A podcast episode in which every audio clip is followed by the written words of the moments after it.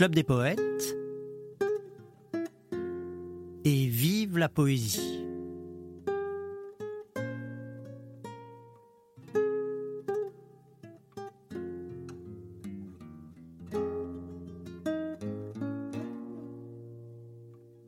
Tant de ruines, de cimetières, de condamnéantissements, qui seraient de ce siècle les monuments les plus visibles, d'autres espèces de montagnes sinistres.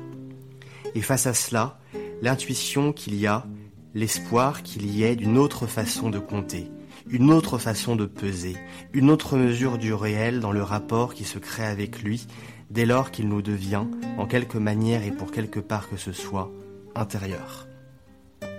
Et dans ce texte de Israël Caillé Bleu, il y a un moment donné un, passage très très touchant où Jacotet oppose justement à cette violence écrasante de l'histoire et cette domination de la violence finalement dans l'histoire, l'idée que peut-être il y aurait en parallèle de l'histoire un réseau euh, fait des amitiés, des, des situations de, contemplation, des situations où la beauté l'emporte. Et que cela, il prend l'image de la balance et il dit bah voilà, euh, il faut imaginer le monde comme une, balance avec deux plateaux. Et dans un des plateaux, il y a cette masse considérable de violence, et dans l'autre, il y a cette espèce d'autre histoire secrète qui passe comme un ruisseau euh, dans l'histoire du monde. Et il dit la poésie, c'est l'espoir irrationnel peut-être que ce deuxième plateau est finalement compte plus. Jacotet, je crois qu'il emploie les mots un moment dans, je crois que c'est dans la promenade sous les arbres encore, d'une civilisation essoufflée. Je crois que c'est les, les termes. Et j'ai l'impression qu'il y a une forme de gravité dans, dans sa voix poétique qui est peut-être liée à cette idée d'une sorte de mission poétique qu'il endosserait justement pour essayer de faire pencher cette balance dont tu parlais euh, euh, du côté euh, de la lumière, donc, puisqu'on parlait de la lumière. Et oui, j'ai l'impression que oui, peut-être que la gravité qui, est dans sa poésie tient à ça en partie. Et peut-être que ça justifie aussi euh, la rigueur euh, qu'il s'impose euh, au travail. Ce que tu dis là me, fait penser, ça m'a fait penser à un poème de lui qui s'appelle justement Le travail du poète. C'est dans, c'est dans les poésies de l'ignorant, 51-56, donc il est jeune. je peux vous le lire. L'ouvrage d'un regard d'heure en heure affaibli, n'est pas plus de rêver que de former des pleurs, mais de veiller comme un berger, et d'appeler tout ce qui risque de se perdre s'il s'endort.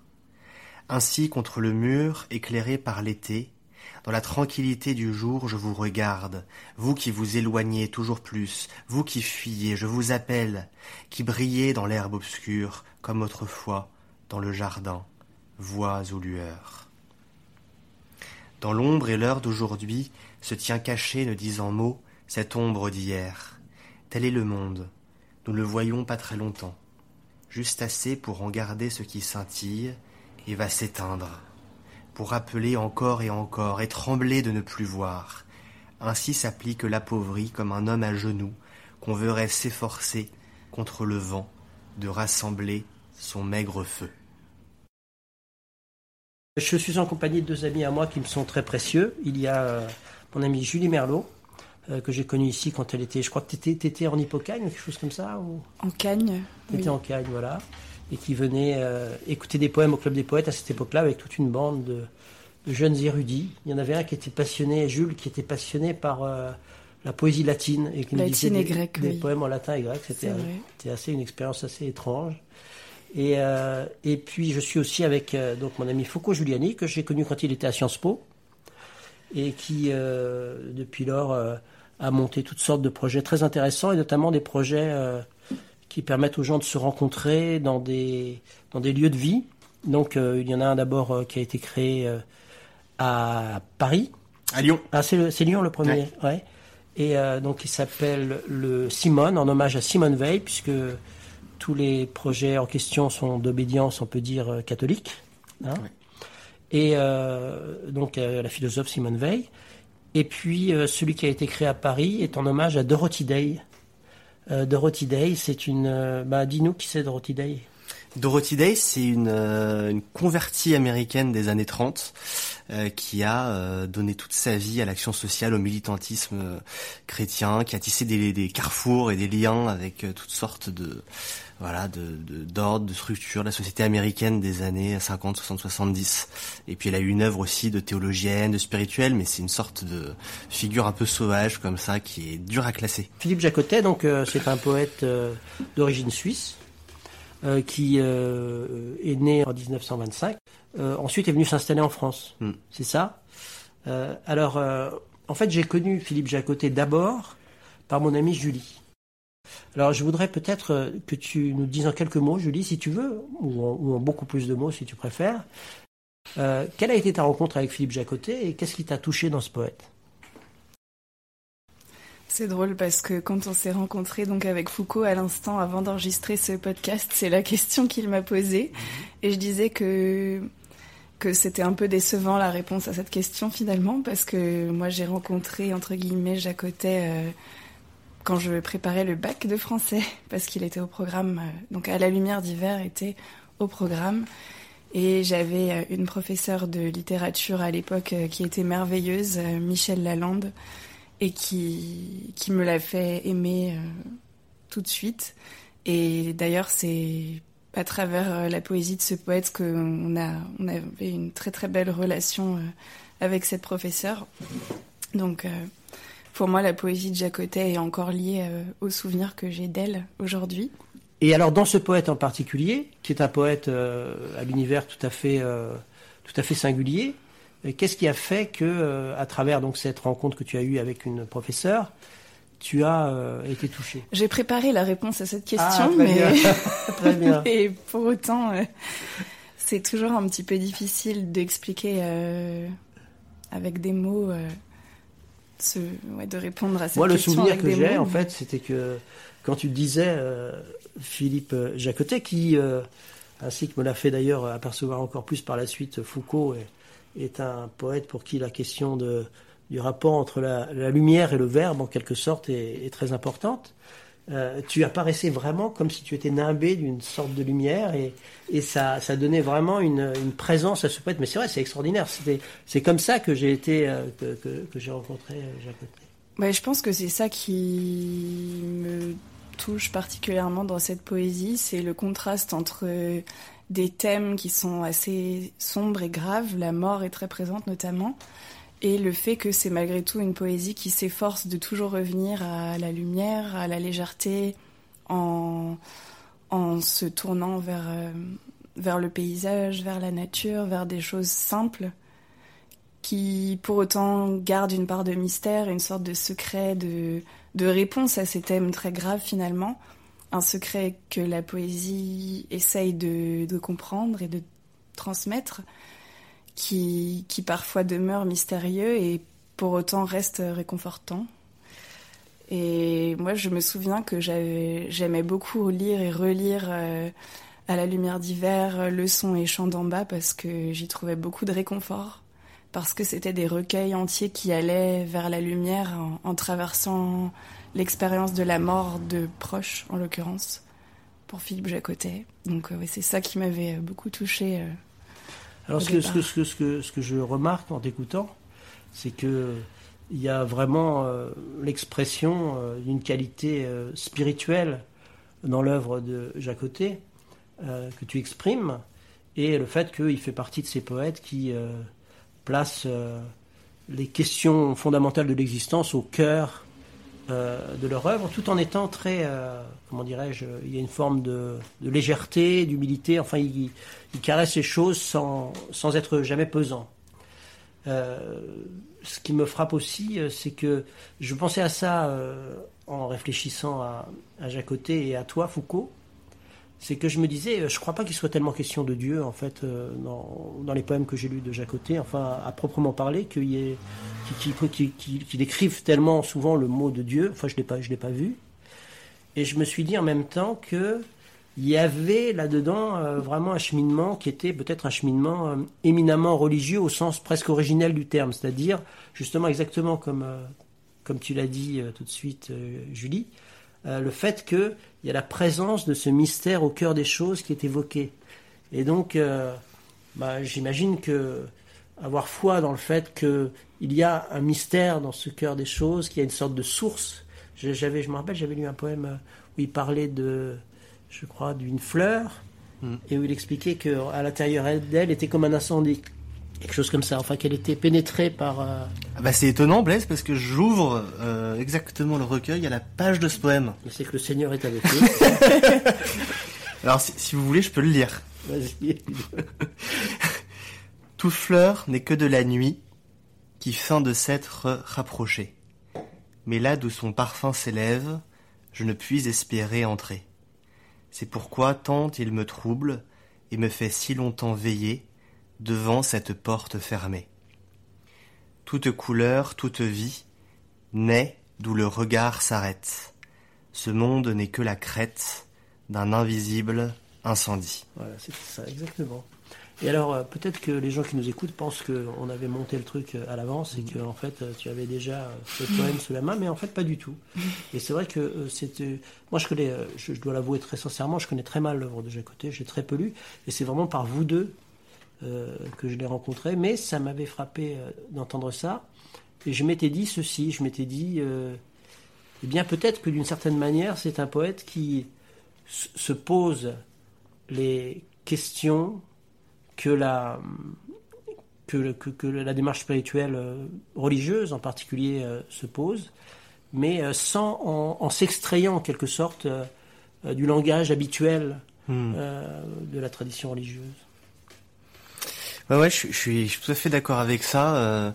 moi, ce qui me, me frappe chez Jacotet, disons, si on pense à la question de la, la spiritualité, c'est j'ai l'impression qu'il l'aborde par, par au moins trois côtés, je dirais. Il y a, il y a très tôt chez lui cette idée que la poésie, et je crois qu'il le dit ça dans un de ses premiers textes euh, de journal qui s'appelle Observation dans les années 50, euh, où il dit la poésie ne vaut qu'à condition d'être un cheminement toujours approfondi au fond de soi-même.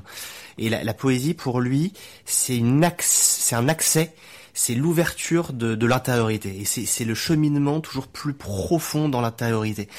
Et Jacotet, euh, tout au long de sa vie, il va tenter d'incarner cette façon de, de, concevoir la poésie à travers vraiment, on pourrait dire, oui, un travail spirituel, c'est un travail sur soi-même qui euh, prend plein de facettes, mais qui notamment prend une facette très repérable tout au long de l'œuvre, qui est la, la, mise en retrait de ce qu'il appelle l'ego, euh, le jeu, c'est-à-dire euh, non plus être dans un rapport au monde où c'est d'abord la volonté, d'abord l'imaginaire, d'abord la subjectivité qui déborde, mais d'abord dans un rapport de réception et d'accueil des choses. D'ailleurs, à un moment donné, il invente même un mot dans son, dans son journal, il dit, il y a un mot qui manque en français, ce serait le mot accueillance, pour dire euh, comment on, on, reçoit un monde euh, qui a quelque chose à nous dire, en fait. Mmh. Et, et, vraiment, il y a chez, il y a chez côté d'abord sur la spiritualité, cette conviction qui est ressentie plus que théorisée, hein, ça c'est clair, le monde est signifiant. Mmh. Il y a quelque chose à recevoir. Mais pour ça, il faut épouser des conditions particulières euh, qu'il appelle euh, d'ailleurs la justesse.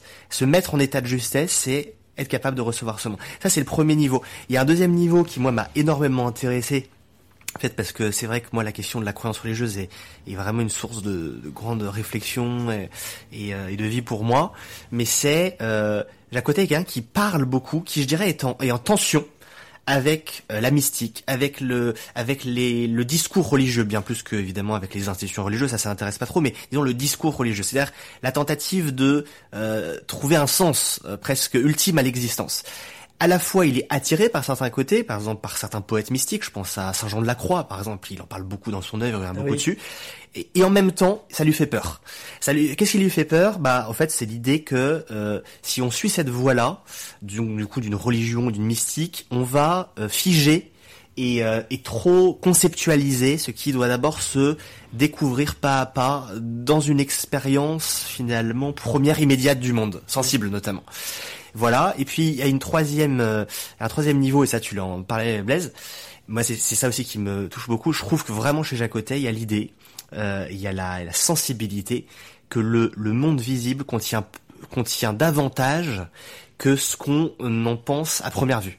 Là, dans le poème que j'ai lu, où il est question d'un invisible incendie, pour moi, c'est au cœur, et c'est vraiment au cœur de toute la poésie, notamment les poèmes de Audet, peut-être plus que la prose d'ailleurs, cette idée que, au sein même du réel, se fait jour un retrait. Euh, les choses se donnent et en même temps s'effacent au moment où elles se donnent, qui fait qu'on ne pourra jamais euh, croire qu'on les saisit totalement, et qui en même temps nous invite à penser, et peut-être à croire, que derrière leur, leur don et leur beauté, ce, voilà, ce, ce murmure quelque chose de, de, plus vaste. Et euh, à la fin de la vie, notamment de Jacques Cotet, il y a vraiment des textes, moi je trouve à consonance mystique, hein, euh, où il va pas du tout donner de réponse, quel est cet après, quel est cet ailleurs, mais où il y a le pressentiment d'un ailleurs, euh, qui est déjà là, en construction, mais qui n'est pas encore là définitivement. Et il y a des textes de lui, il dit peut-être que la mort finalement c'est euh, bah voilà le, fait où on va culminer dans cette euh, dans cette ce rapport à l'ailleurs. Donc euh, donc voilà, ça c'est c'est ce qui me touche beaucoup chez Jacques Cotet. Oui, tu disais que les choses s'effacent au moment où elles se donnent.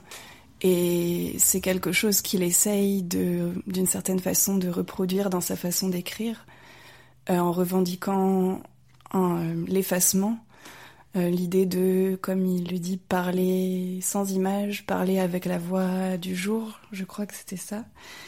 Et, et la poésie elle-même, d'une certaine manière, euh, elle est aussi dans cet état de suspension pour pouvoir euh, dire ce qui est au cœur du monde et qui bouleverse autant le poète. Et oui, à ce sujet, j'avais un extrait de La promenade sous les arbres que j'avais envie de lire. La poésie est donc ce champ que l'on ne saisit pas, cet espace où l'on ne peut demeurer, cette clé qu'il faut toujours reperdre. Cessant d'être insaisissable, cessant d'être douteuse, cessant d'être ailleurs, faut-il dire cessant de n'être pas, elle s'abîme, elle n'est plus. La vérité sur les énigmes que nous propose le monde extérieur est peut-être que celle qu'on déchiffre s'annihile, que les indéchiffrables seuls peuvent nous nourrir et nous guider.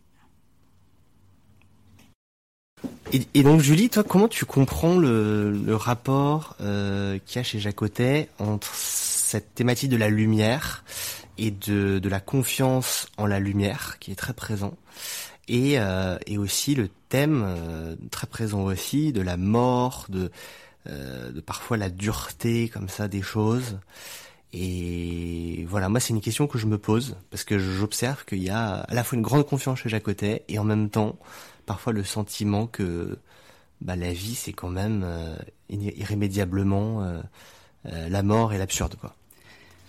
Moi, la sensation que j'ai, mais c'est personnel après, ce qu'il me semble ressentir, c'est c'est comme un penchant presque irrépressible qui ramènerait aux angoisses profondes qui, j'imagine, sont communes à beaucoup d'hommes. Et et la lumière, ce serait comme le mouvement qui nous aide à sortir, qui aide à sortir de soi pour, euh, pour se détourner de, ces angoisses-là et tout simplement continuer à vivre. Moi, je le, je le vois presque comme, oui, un mouvement de, presque de relever les yeux, relever la tête et observer au loin et voir euh, ce qui concrètement nous entoure pour, euh, trouver un certain apaisement. C'est très simple, mais j'ai l'impression que c'est que c'est ça. Je trouve que sa poésie, elle, euh, elle est une forme de réponse, justement au, non-sens apparent de la mort, mais il a aussi très conscience que la poésie peut être une fuite. Euh, c'est-à-dire qu'il y a cette idée chez lui que la poésie, en fait, c'est une arme à double tranchant. C'est euh, ça peut être euh, la plus grande illusion.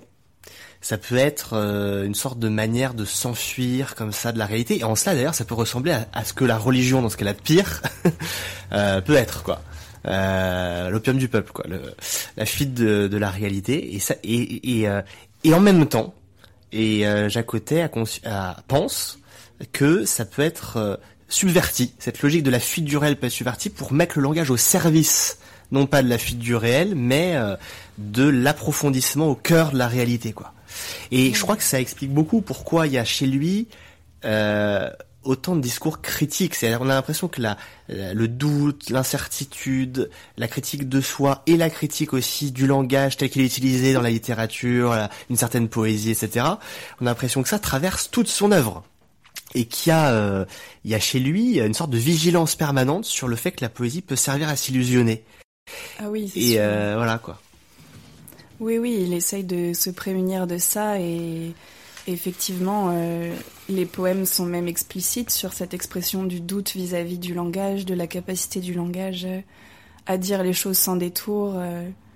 et effectivement, il se méfie beaucoup des images et pourtant, il en use aussi inévitablement, puisque le langage est image par essence, mais. Mais en tout cas, je pense qu'il a conscience de ça et qu'il essaye de ne pas se laisser aller à cette, ce qu'il perçoit peut-être comme une facilité aussi. Hmm. Euh, J'ai un passage là justement où il parle du rapport entre la parole et la mort. Euh, c'est dans Après beaucoup d'années 2008. Une fois de plus, ma pensée se dérobe, se désagrège devant la mort, comme si toute parole ne pouvait être, ou ne risquait d'être, là devant, que poudre aux yeux. S'agirait-il de la poudre dorée de l'aube, pour faire écran, pour masquer, pour pallier l'insoutenable Pour moi, la religion est en tant que telle et pas au cœur de l'œuvre de Jacotet. Il y a une forme de recherche de, je ne sais pas si on peut appeler ça une transcendance ou, mais qui n'est pas religieuse, qui est presque revendiquée comme n'étant surtout pas religieuse, il me semble. J'ai un très court passage de Jacotet un peu sur cette question du rapport à la mystique. 1980, il dit Il y a une analogie entre mon lointain refus du surréalisme et mon refus de la mystique. L'emportait le désir d'éclairer une voie médiane chez moi. Il se peut que ça ait été un rêve trop paresseux, car il m'arrive maintenant d'entendre avec plus de force ou de nostalgie les visionnaires pour qui la lumière est éblouissement indubitable, et non l'heure. Sur la voie d'Ambois, la mienne, le risque est de perdre toute clarté. Sur tout cela maintenant, je voudrais que descende la neige, lentement, qu'elle se pose sur les choses tout au long du jour, elle qui parle toujours à voix basse, et qu'elle fasse le sommeil des graines d'être ainsi protégée, plus patient et nous saurions que le soleil encore, cependant, passe au-delà. Que si elle se lasse, il redeviendra même un moment visible, comme la bougie derrière son écran jauni. Alors, je me ressouviendrai de ce visage qui demeure, lui aussi, derrière la lente chute des cristaux humides, qui change avec ses yeux limpides ou en larmes, impatiemment fidèles et, cachés par la neige, de nouveau j'oserais louer leur clarté bleue. Fidèles yeux de plus en plus faibles jusqu'à ce que les miens se ferment, et après eux, l'espace, comme un éventail peint dont il ne resterait plus qu'un frêle manche d'os, une trace glacée pour les seuls yeux sans paupières d'autres astres. Alors ça, c'est une idée qu'on trouve chez Rilke complètement et qui est très très belle et qu'on trouve beaucoup chez Jacotet aussi, c'est que le rôle du poète, c'est pas de confesser ce que sa subjectivité lui donne, c'est d'être un intermédiaire entre le monde et lui. Et être intermédiaire, ça veut pas être, ça veut pas dire décrire platement le monde de façon réaliste. Ça veut, ça veut dire communier suffisamment profondément avec les choses, dans leur, dans leur, dans leur secret, pour pouvoir ensuite en révéler le sens. Et donc le berger, c'est l'intermédiaire. Je ne crois pas décidément que nous ferons ce voyage à travers tous ces ciels qui seraient de plus en plus clairs, emportés au défi de toutes les lois de l'ombre. Je nous vois mal en aigles invisibles, à jamais tournoyant autour de cimes invisibles elles aussi, par excès de lumière. À ramasser les tessons du temps, on ne fait pas l'éternité. Le dos se voûte seulement, comme aux glaneuses. On ne voit plus que les labours massifs et les traces de la charrue à travers notre tombe patiente. Il est vrai qu'on aura peu vu le soleil tous ces jours. Espérer sous tant de nuages est moins facile. Le socle des montagnes fume de trop de brouillard.